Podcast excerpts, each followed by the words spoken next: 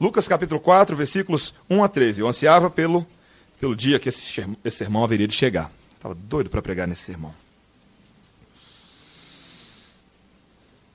Palavra do Senhor, certamente num texto conhecido de muitos, você talvez já tenha ah, ouvido sermões, tanto no texto de Lucas 4, quanto no texto de Mateus 4, ambos que tratam das tentações de Jesus, em Marcos também nós encontramos. Ah, mas eu peço a você que não caia na armadilha de achar que eu já conheço tudo, já sei tudo, portanto eu não preciso aprender mais nada. Muito pelo contrário, se você leva a sério a palavra de Deus e a riqueza dos seus detalhes, e a sua inerrância, sua infalibilidade, sua inspiração, certamente haverão detalhes aqui hoje que são direcionados para você, foram escritos para o seu crescimento, para a sua edificação e para a sua transformação. E eu peço a você que preste atenção na leitura da palavra de Deus. Lucas 4, versículos 1 a 13. Jesus, cheio do Espírito Santo, voltou do Jordão e foi guiado pelo mesmo Espírito no deserto durante 40 dias, sendo tentado pelo diabo. Nada comeu naqueles dias, ao fim dos quais teve fome. Disse-lhe então o diabo: Se és filho de Deus, manda que essa pedra se transforme em pão. Mas Jesus lhe respondeu: Está escrito: Não só de pão viverá o homem. E elevando-o, mostrou-lhe no momento todos os reinos do mundo. Disse-lhe o diabo: Dar-te-ei toda esta autoridade e a glória destes reinos, porque ela me foi entregue, e eu a dou a quem eu quiser. Portanto, se prostrado me adorares, toda será tua. Mas Jesus lhe respondeu: Está escrito: Ao Senhor teu Deus adorarás, e só a ele darás culto. Então o levou a Jerusalém e o colocou sobre o pináculo do templo e disse: Se és o filho de Deus, atira-te daqui abaixo. Porque está escrito: Aos seus anjos ordenará a teu respeito que te guardem, e eles te susterão nas suas mãos, para não tropeçares em alguma pedra. Respondeu-lhe Jesus: Dito está não tentarás o Senhor teu Deus. Passadas que foram as tentações de toda sorte, apartou-se dele o diabo até momento oportuno. Até aqui a palavra do Senhor, irmãos. Vamos orar mais uma vez? Santíssimo Deus, Deus majestoso, obrigado pela tua palavra. Queremos nessa hora ser impressionados por ela, Senhor. Queremos sentir o peso da tua lei, queremos compreendê-la queremos também por ela ser encorajadas. Queremos, ó Pai, a partir dela, olhar para Jesus Cristo, enxergar na sua vida, no seu caráter, nas suas ações, nas suas palavras, aquilo que tanto precisamos para vencermos as tentações. Nós oramos em nome de Jesus. Amém. Querido, certamente o tema uh, da tentação, com T maiúsculo, é um, um tema. Uh, pertinente na vida de cada um de nós e amplamente abordado nas Escrituras. A Bíblia, de ponta a ponta, fala sobre como nós ah, devemos ah, lidar na nossa caminhada cristã com essa questão da tentação ou das tentações. Curiosamente, não é sempre ah, um consenso no nosso mundo, particularmente nos nossos dias, de que tentações são necessariamente coisas ruins. É curioso isso. Nós, nós vivemos num tempo, e, e refletindo um pouco sobre a escola dominical dessa manhã, como um grande relativismo de valores e padrões morais e éticos. E vivemos num tempo em que, inclusive, a, atitudes ruins podem ser incentivadas como coisas boas na nossa sociedade, não é verdade?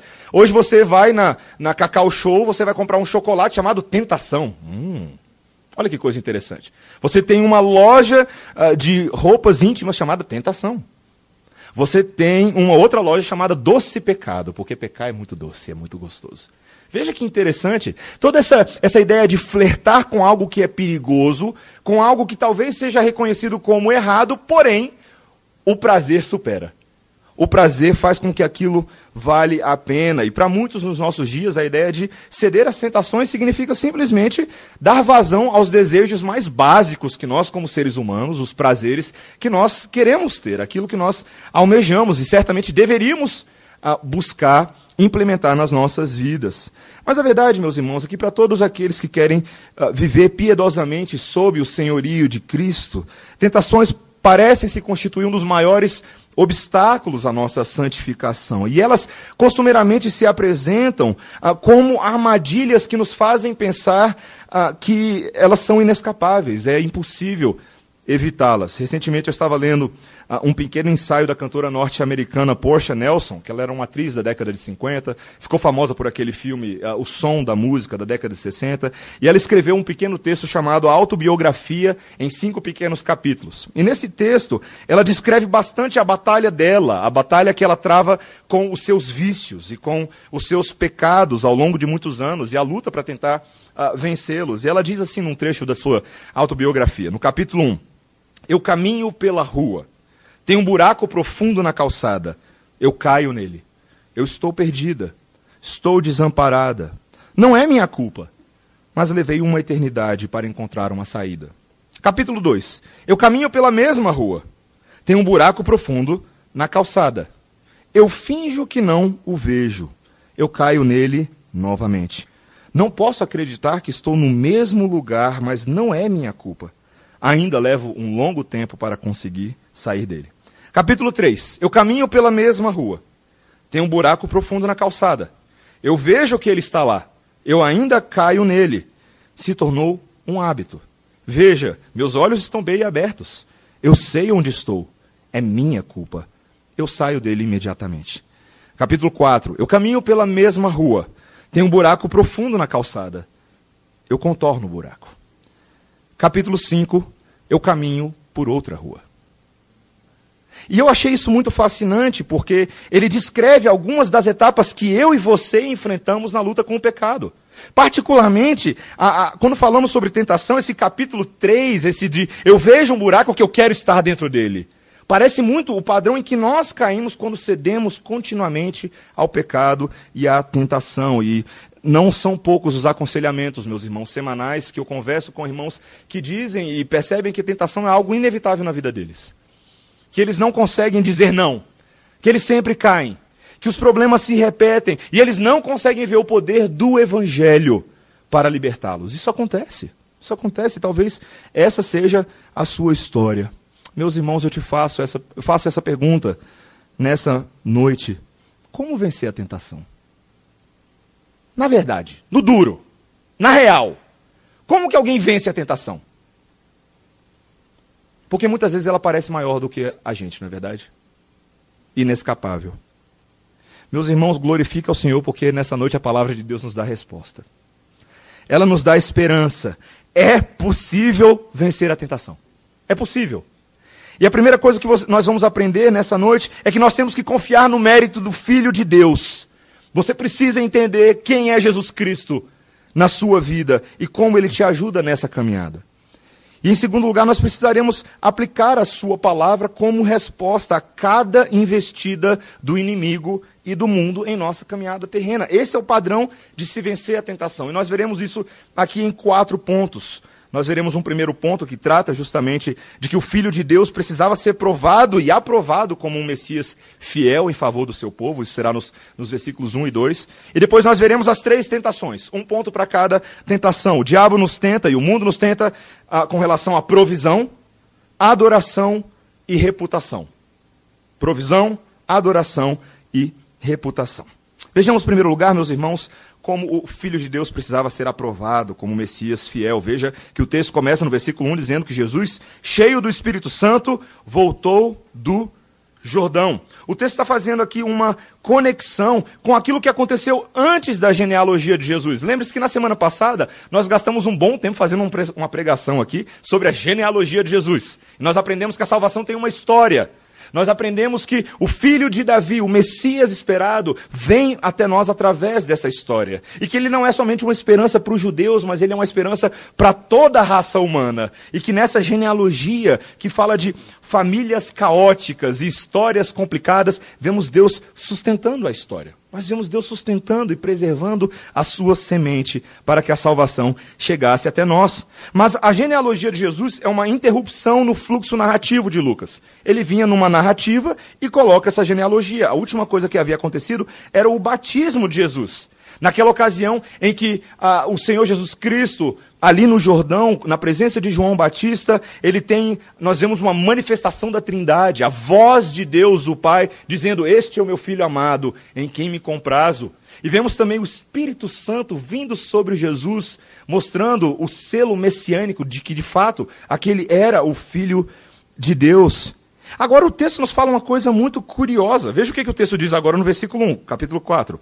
Jesus, cheio do Espírito Santo, voltou do Jordão e foi guiado pelo mesmo Espírito no deserto durante 40 dias, sendo tentado pelo diabo. O texto está dizendo para a gente, meus irmãos, que o mesmo Espírito que vem sobre Jesus como uma pomba, agora é, o, é aquele que leva Jesus para um encontro um tanto quanto inusitado. E se você já se acostumou com isso, porque você uh, cresceu ouvindo essa história, é melhor você parar para pensar o que está acontecendo aqui. O Espírito Santo levou Jesus para ter um encontro com o diabo. Como é que é? Explica esse negócio direito. É o que a palavra de Deus nos diz. Nós sabemos, meus irmãos, que o Espírito Santo, na vida de Jesus, ele guiou Jesus de várias formas na sua caminhada terrena, fornecendo inclusive um padrão para nós. Nós devemos ter a nossa vida guiada pelo Espírito Santo, não é verdade? Mas você adoraria acordar amanhã e saber que o Espírito Santo está levando você para ter um encontro com o diabo? Como é que seria isso?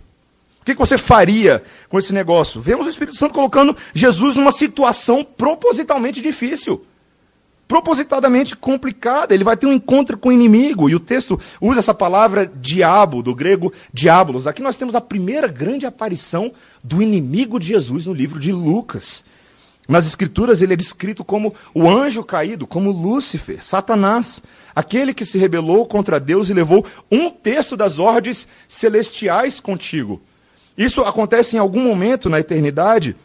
Há uma discussão exatamente em que hora que isso aconteceu, o mundo já estava criado ou não, mas fato é que esse inimigo não é qualquer inimigo, ele é o supremo adversário de Jesus.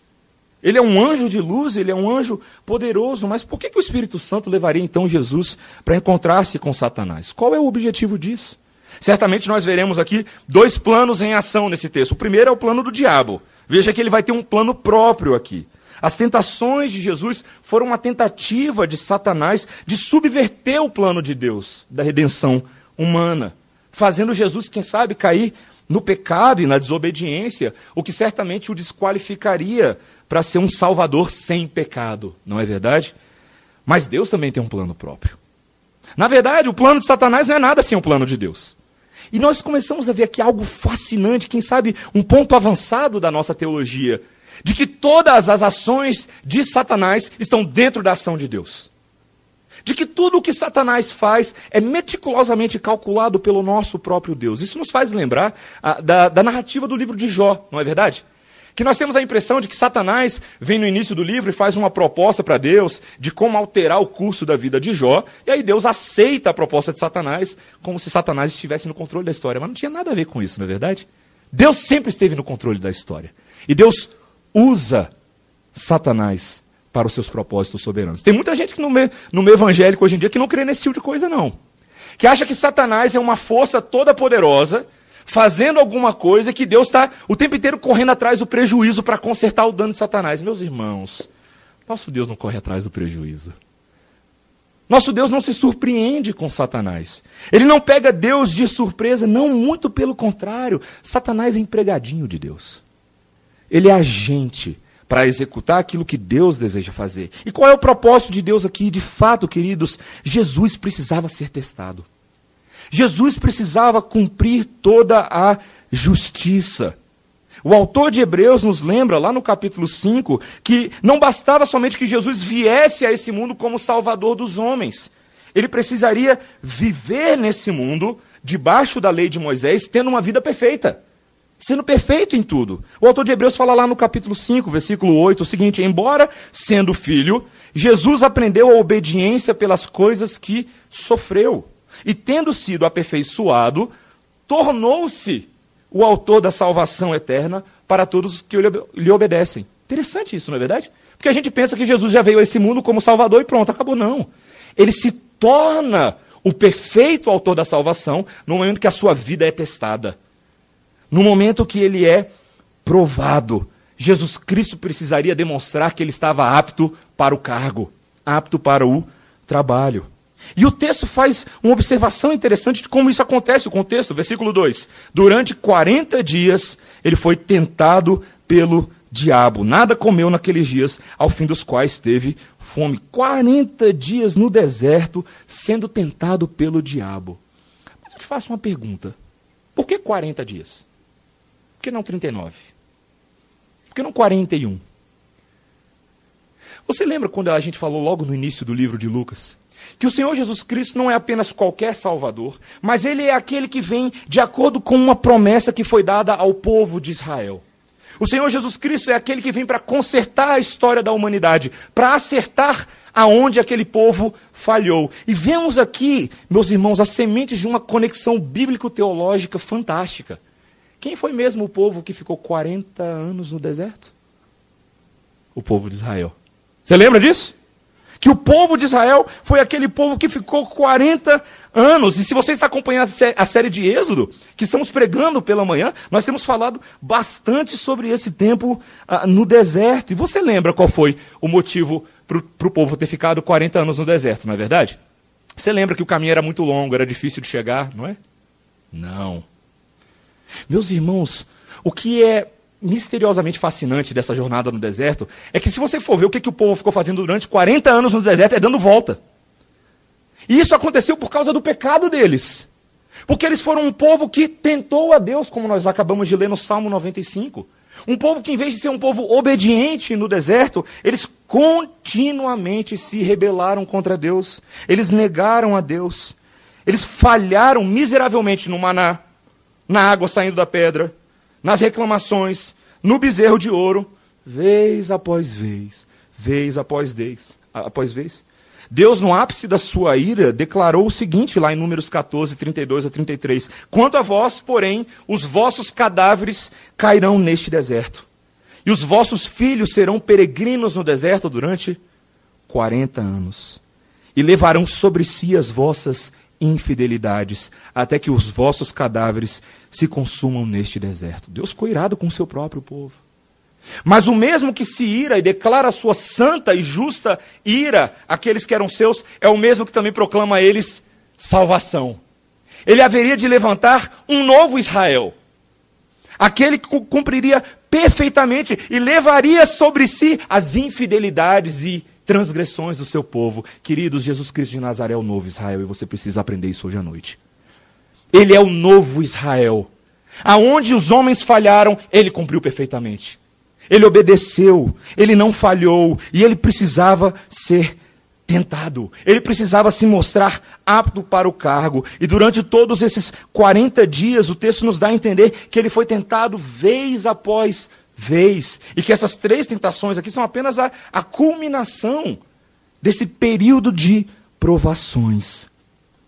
Meus irmãos, nós precisávamos de um Salvador assim, eu e você. Nessa noite você precisa conhecer mais quem é o seu Senhor Jesus e o que ele passou. E a forma como ele foi tentado, ele precisava ser provado e aprovado como Messias fiel em favor do seu povo. Senão ele não poderia ser o meu e seu Salvador. Você entende isso? Que o nosso Salvador não bastava ser um homem legal, um homem de palavras interessantes, um homem com um estilo de vida, quem sabe, que as pessoas pudessem seguir. Não. Ele precisava ser perfeito. Em tudo. Em tudo. E esse é o nosso Messias. É isso que ele vai tentar mostrar agora para nós, quando a partir do versículo 3 nós, nós avançamos para o nosso segundo ponto. A primeira tentação, veja o que, que o diabo lhe diz no versículo 3. Disse-lhe então o diabo: Se és o filho de Deus, manda que esta pedra se transforme em pão. Eu, rapaz, eu fico curioso com esse diabo. Olha a forma como ele começa a, o desafio dele para Jesus. Se és o filho de Deus. Olha só. Nós acabamos de ver no batismo de Jesus uma declaração de que este é o Filho de Deus, este é meu filho amado. Jesus é o Filho de Deus, é, é claro que ele é o Filho de Deus. Ele foi o Filho de Deus, ele é o Filho de Deus, ele será para sempre o Filho de Deus. Mas o ponto de Satanás aqui é um desafio, é uma provocação para que Jesus demonstre o seu poder divino. Você consegue perceber que a semente do. A, a serpente do Éden está em ação novamente aqui? Ô, oh, serpentezinha miserável. Novamente ele está em ação. É o mesmo papinho. É a mesma lorota. É o mesmo tipo de provocação. O diabo está basicamente perguntando para Jesus: por que, que o próprio Filho de Deus tem que sofrer no deserto dessa maneira? Você não é o Filho de Deus. E de fato Jesus estava sofrendo, porque ele estava com fome já de jejum há 40 dias. 40 dias. Deixa eu te perguntar, qual foi a última vez, ou qual foi o período mais longo que você ficou sem comer? Meus irmãos, eu acho que se eu ficar dois dias sem comer, eu começo a ver zumbi andando por aí. Eu não sei se eu aguento 40 dias. Na verdade, existe uma pesquisa que diz que 40 dias, de fato, é o período máximo que um ser humano pode jejuar sem danos corporais permanentes. Existem várias pesquisas que dizem isso. E o Senhor, Senhor Jesus Cristo ficou no limite ali. 40 dias. 40 dias de jejum.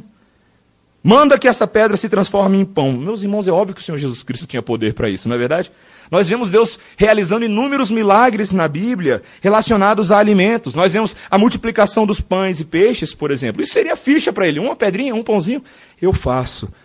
Mas você percebe o que Satanás está tentando fazer? Ele tentou que Jesus usasse seu poder para satisfazer seus desejos próprios.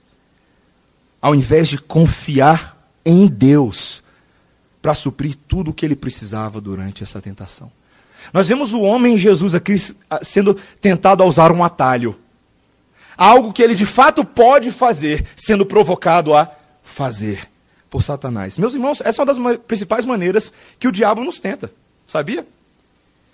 Ele quer que nós usemos o nosso poder para simplesmente dar vazão a desejos carnais ou aparentes necessidades que nós temos. Ele faz isso com a gente o tempo inteiro. Eu sou professor de comunicação social lá no nosso seminário. E eu ensino a matéria de publicidade e propaganda para os alunos. E eu falo para eles que a publicidade e propaganda, um dos seus princípios, um dos princípios do marketing, através de propagandas, é gerar para você a ideia de necessidade. Algo que não estava no seu radar, mas que agora passa a ser uma necessidade. Se você não achava que era uma necessidade antes, ou se você não sabia, bem-vindo ao mundo do Facebook ou bem-vindo ao mundo das mídias sociais, que dizem para você que se você não tiver alguma coisa, você é menos ou você é inferior aos outros. Portanto, você deve usar o seu poder para isso.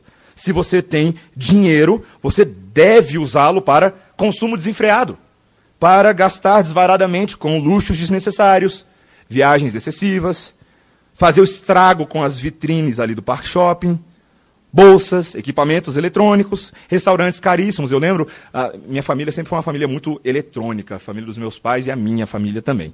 E, e, e, a maldição de família continua do meu lado aqui. Então eu abro a gaveta lá de casa, aí eu olho assim, tem um milhão de equipamentos eletroeletrônicos, fios, cabos, filmadoras, coisas que eu nem lembro quando eu adquiri eles e nem lembro quando os usei, mas estão lá. De alguma maneira estão lá, mofando. Eu lembro que nos Estados Unidos havia um programa de televisão que era chamado The Hoarders, que eram as pessoas que acumulavam coisas na sua casa e não conseguiam parar de acumular coisas para si. E aí a, o, o, câmera do reality show entrava na casa daquela pessoa para ver a loucura que era a vida daquela pessoa. Pessoas que consomem desenfreadamente, que acham que têm necessidades. Muitas vezes é uma questão de posição. Se nós temos uma posição, achamos que precisamos usá-la para tirar vantagem mordomias, fazer simplesmente porque a gente pode. E você ouve isso nas novelas. Ah, eu posso, então vou lá e tá, meto dinheiro e faço.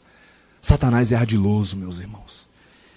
Ele diz para você que muitas vezes você tem necessidades e você deve supri-las a qualquer custo e não confiar em Deus. Eu e você somos tentados assim todos os dias. Como é que o Senhor Jesus Cristo vai se livrar dessa? De fato, ele estava com fome. Como é que ele vai sair dessa? Versículo 4. A resposta do Senhor Jesus Cristo aqui é o princípio para todo o texto, mas Jesus lhe respondeu, versículo 4: está escrito. Ele começa com está escrito. Curiosamente, o Senhor Jesus Cristo, Rei da Glória, Senhor do universo, recorre à palavra de Deus. Ele recorre à palavra. Ele faz uso de algo que Deus não deu apenas a ele, mas a todos os homens. Ele nos mostra como viver pela fé. Veja a importância da palavra de Deus para Jesus. Olha como é que ele responde. Está escrito o quê? Não só de pão viverá o homem. Ele está citando aqui Deuteronômio 8:3, que foi exatamente o que Deus falou para o povo de Israel lá na época do maná. Quando aconteceu aquele problema do maná todo. Deus queria mostrar para o povo de que a palavra de Deus, o sustento e a provisão divina, era uma provisão superior ao alimento físico. O Senhor Jesus Cristo, várias vezes no seu ministério, mostrou esse princípio. Quando ele está conversando com a mulher samaritana em João 4, você lembra? Os discípulos voltam, vem Jesus conversando com a mulher samaritana, eles trazem uma comidinha para Jesus e tentam fazer com que Jesus coma aquela, aquele alimento que eles trouxeram. O Senhor Jesus Cristo responde o quê? A minha comida é fazer a vontade do meu Pai. Essa é a resposta dele. A resposta dele é: existe um alimento melhor. Uma provisão de caráter não temporário, porque esse aí passa. Se você comer um, um McDonald's ali daqui a pouquinho, daqui a três horas você está com fome de novo. Mas a palavra do Senhor te sacia eternamente. Eternamente. Sabe, isso deveria ser um estímulo para que eu e você façamos mais devocionais diariamente. Tantas vezes eu e você somos relapsos com a nossa vida devocional, não é verdade? E aí a gente fica desnutrido espiritualmente, morrendo de fome, ansioso por todo tipo de coisa que acontece, é a conta que não entra, é o filho que não passa no Enem, é, é o Enem a prova que está fechada lá porque o pessoal está ocupando. A gente vive morrendo de preocupação e se esquece do alimento que nos sustenta todos os dias. É o que o Senhor Jesus Cristo está fazendo. Ele está mostrando, esse alimento é superior. E o próprio jejum de Jesus estava relacionado com isso. Você percebe que Jesus estava de jejum, não acidentalmente, mas intencionalmente. Esse é o valor do jejum para nós. O jejum significa exatamente isso. Não tem nenhum misticismo com relação ao jejum. Não significa que se você acordar de madrugada e jejuar, e então os anjos vão aparecer no seu quarto. Não é isso que acontece. Não. A função do jejum é sim subtrair um tipo de alimento para focarmos no outro, para darmos atenção ao outro. E de fato o Senhor Jesus Cristo nos mostra o valor disso. O nosso próprio diretório de culto de Westminster, queridos, né, para o pessoal que acha que reformado não faz jejum, ele diz que é uma recomendação de que a igreja jejue de tempos em tempos, em épocas específicas da vida, para fortalecimento da nossa fé. A gente jejua pouco, eu diria. E aí, você tem jejuado? Você não precisa fazer alarde ou propaganda disso, mas certamente há benefícios que você vai colher na sua disciplina espiritual se você jejuar, se você se focar nas coisas do Senhor. Veja, essa é a primeira tentação e a primeira resposta. Quando o diabo te tentar na provisão, lembre-se, você não deve satisfazer os seus próprios desejos, devemos confiar na provisão divina. Mas o diabo não para por aí, não é verdade? O que, que ele diz a partir do versículo 5, veja. E elevando, mostrou-lhe num momento todos os reinos do mundo. Disse-lhe o diabo: Dar-te-ei toda a autoridade e a glória destes reinos, porque ela me foi entregue e eu adoro a quem eu quiser. Portanto, se prostrado me adorares, toda será tua. Curioso, né? O Senhor Jesus Cristo aqui já venceu a primeira, mas agora vem uma tentação talvez mais perigosa. O diabo mostra a pompa dos reinos deste mundo. Essa visão que é apresentada a Jesus é uma visão gloriosa, uma visão de governo, uma visão de domínio. Veja, tudo isso pode ser seu. E o argumento de Satanás é um argumento confuso também. Ele diz que essas coisas pertencem a ele. O que ele quer dizer com isso? Muitas pessoas ficam se perguntando qual é o domínio de Satanás nesse mundo. Será que Satanás está certo ao afirmar isso? Qual é de fato o governo dele? Nós precisamos lembrar, queridos, que a Bíblia, a palavra do Senhor, fala em, Mate... em João 12, 31 e em 1 João 5, 19, que de fato Satanás é o príncipe deste mundo e que o mundo jaz no maligno. Isso significa que Satanás de fato tem algum tipo de exercício de autoridade e de governo nesse mundo de que lhe é dada a autoridade, como Paulo descreve em Efésios 6, quando fala sobre a batalha espiritual, que esses principados e essas potestades de fato agem em nosso mundo ah, sob o governo das trevas. Mas ele é mentiroso também. Porque Satanás não é dono desse mundo. Ele nunca foi. Ele nunca foi criador, ele é criatura. Ele nunca foi aquele que detém o poder e autoridade inerentes. Não, essa autoridade que ele tem sempre foi concedida, mas de alguma maneira ele tenta se utilizar da fraqueza física de Jesus para manipular a cabeça do nosso Salvador. Ele apresenta uma mentira, uma mentira com uma condição. Qual é a condição que ele fala aqui? Se prostrado me adorares. Se prostrado me adorares o diabo oferece um atalho para o futuro reinado de Jesus. Um atalho que não envolvia cruz, sem a obra redentora. Jesus deveria trocar o amor ao seu Pai e a adoração genuína a Deus e se prostrar naquele momento diante de Satanás.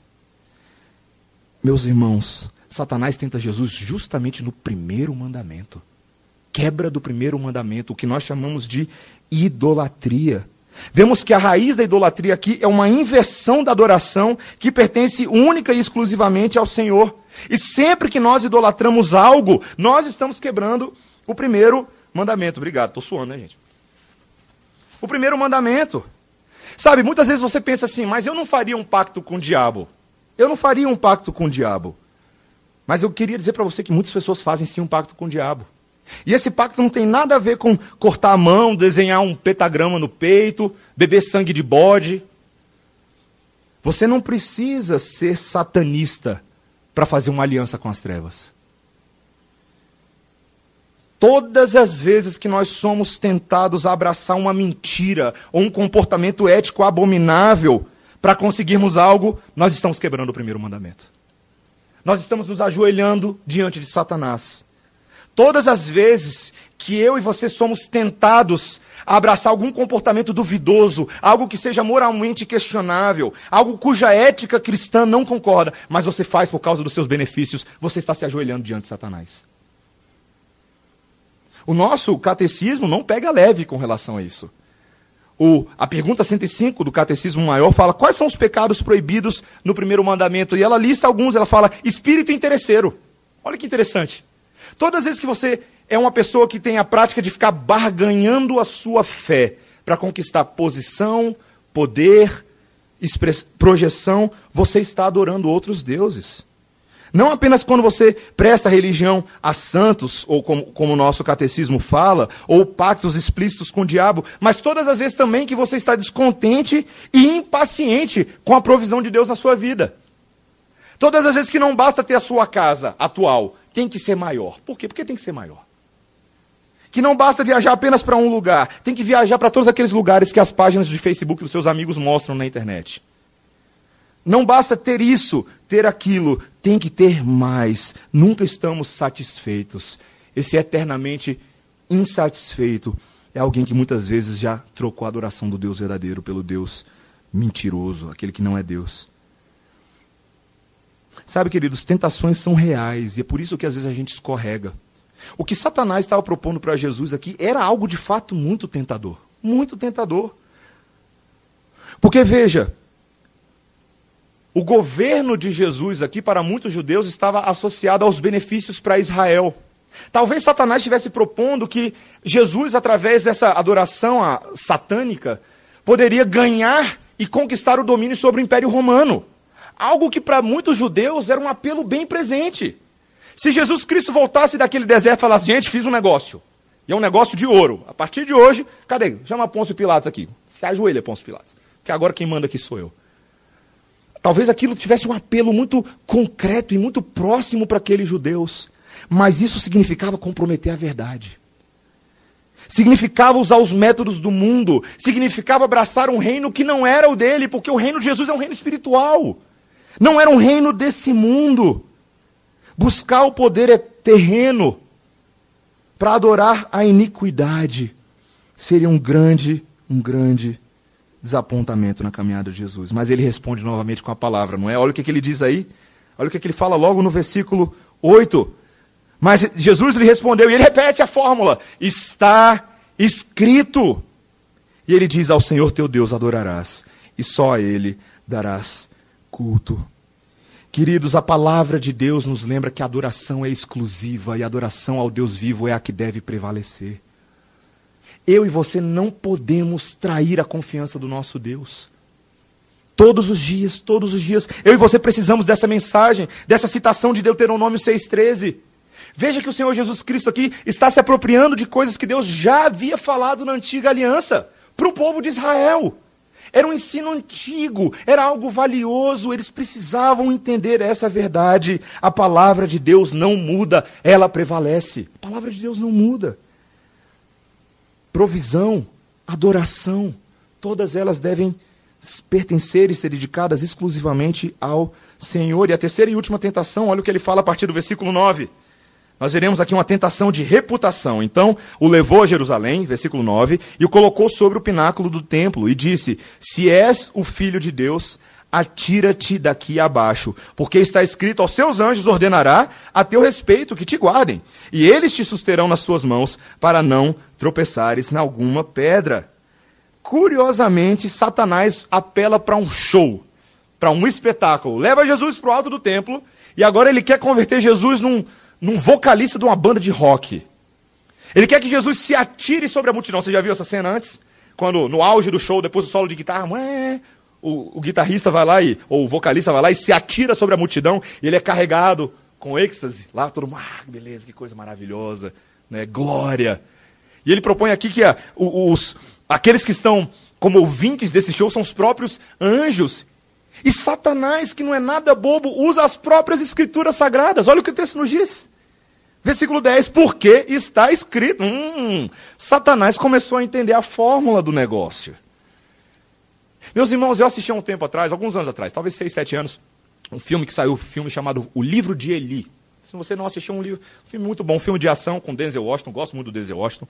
E nesse filme ele é, o, ele é um mocinho e tem lá um vilão, e esse vilão, ao longo do filme, vou dar o um spoiler para você, ah, ao longo desse filme ele quer conseguir uma Bíblia. Ele quer uma Bíblia. Ele está doido atrás de uma Bíblia, ele manda os seus capangas atrás de uma Bíblia. Você fica perguntando por que, que o vilão do filme quer uma Bíblia? E você fica pensando, ele vai se converter, né? Assim, vai fazer devocional todo dia? Não. Não, esse vilão não quer fazer nada disso. Esse vilão sabe que ele pode usar a Bíblia em benefício próprio, para manipular as pessoas que consideravam aquele um livro sagrado e um tanto místico. Como as Bíblias se tornaram raras naquele tempo, e as pessoas tinham uma série de superstições quanto ao que ela significava e representava, ele vê nisso uma oportunidade de usar a Bíblia para controlar e coagir as pessoas daquela cidade onde eles moravam. Meus irmãos, que padrão satânico. Porque é exatamente isso que Satanás faz. Satanás, meus irmãos, é anjo de luz e conhece a Bíblia, conhece aquilo que está escrito. E o que ele tenta fazer aqui é um uso incorreto da palavra, para tentar Jesus a, a fazer uma, ser uma pessoa que impressione os outros, que chame a atenção, que ganhe uma série de, de, de seguidores e curtidas no seu ministério. É curioso como Satanás faz isso com o próprio Senhor, porque ele apela para a palavra. Você vê o perigo em que nós estamos aqui? Quando eu e você não dominamos a palavra, Satanás se utiliza disso. E Satanás, meus irmãos, como ele é especialista nos nossos dias, de utilizar a palavra de Deus de forma imprópria e dar um aspecto de credibilidade e legitimidade àquilo que ele fala. Isso acontece nas igrejas o tempo inteiro. O tempo inteiro. O tempo inteiro. Você vai ver pessoas que se chamam pastores, profetas, apóstolos, bispos, pai-apóstolos, filhos dos anjos, usando a palavra de Deus para interesses próprios, no mesmo padrão de Satanás. No mesmo padrão de Satanás. Queridos, isso representa um grande perigo para mim e para você, porque não significa que não basta eu e você sabermos o que está escrito na Bíblia. Nós precisamos meditar, estudar, conhecer a fundo, saber se os textos estão sendo utilizados corretamente. Nós vemos o apóstolo Paulo interagindo com os irmãos de Bereia no capítulo 17 de Atos. E ele fica impressionado com a atitude daqueles que todas as coisas que Paulo falava, eles consultavam na Bíblia, eles levavam a sério. Talvez a sua vida devocional esteja muito fraquinha, porque basta você ler o versículo do dia para te dar uma inspiração, em vez de estudar a palavra de Deus a sério.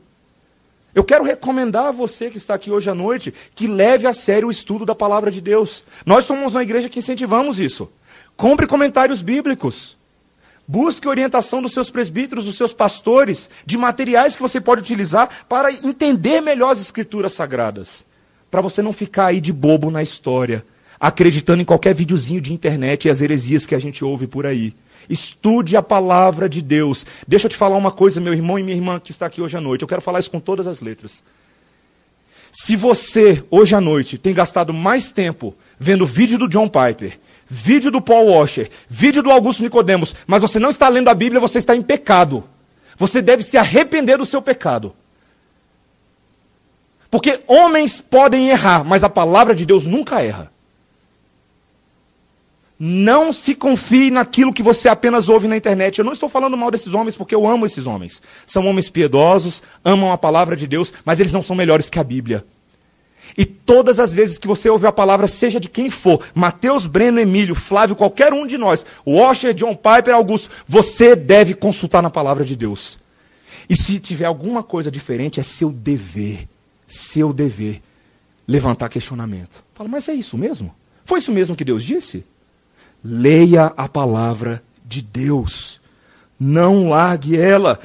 Quando Paulo descreve a batalha espiritual na qual nós estamos envolvidos, e veja, você que precisa entender de que existe uma verdadeira batalha espiritual.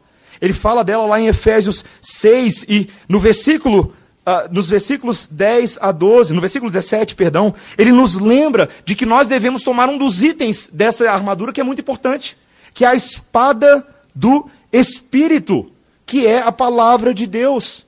Ele nos lembra naquele texto que nós devemos ser fortalecidos no Senhor e na força do seu poder, nos revestindo de toda a armadura de Deus. E qual é o motivo disso?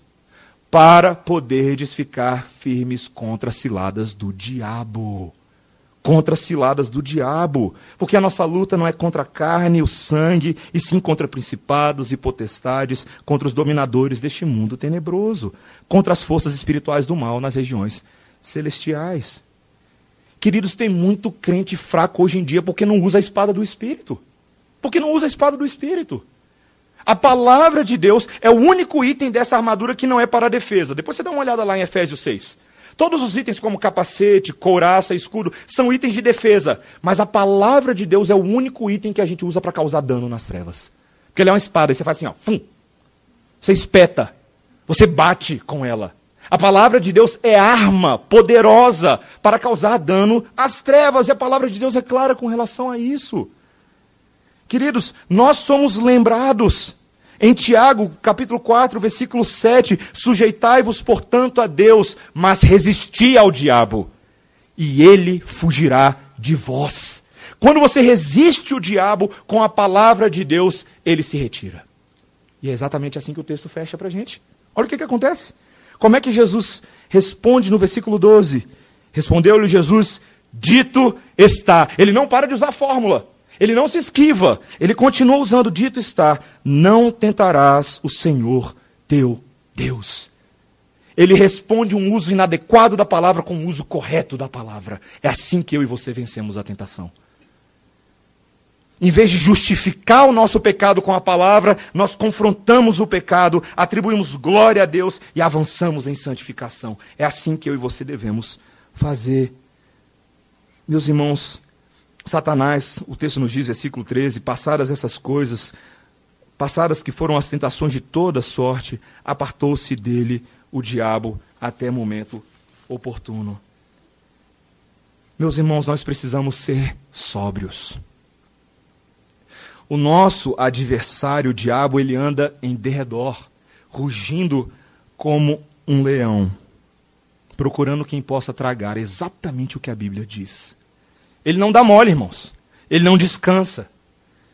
Ele é insistente. Mas nós devemos resistir firmes na fé.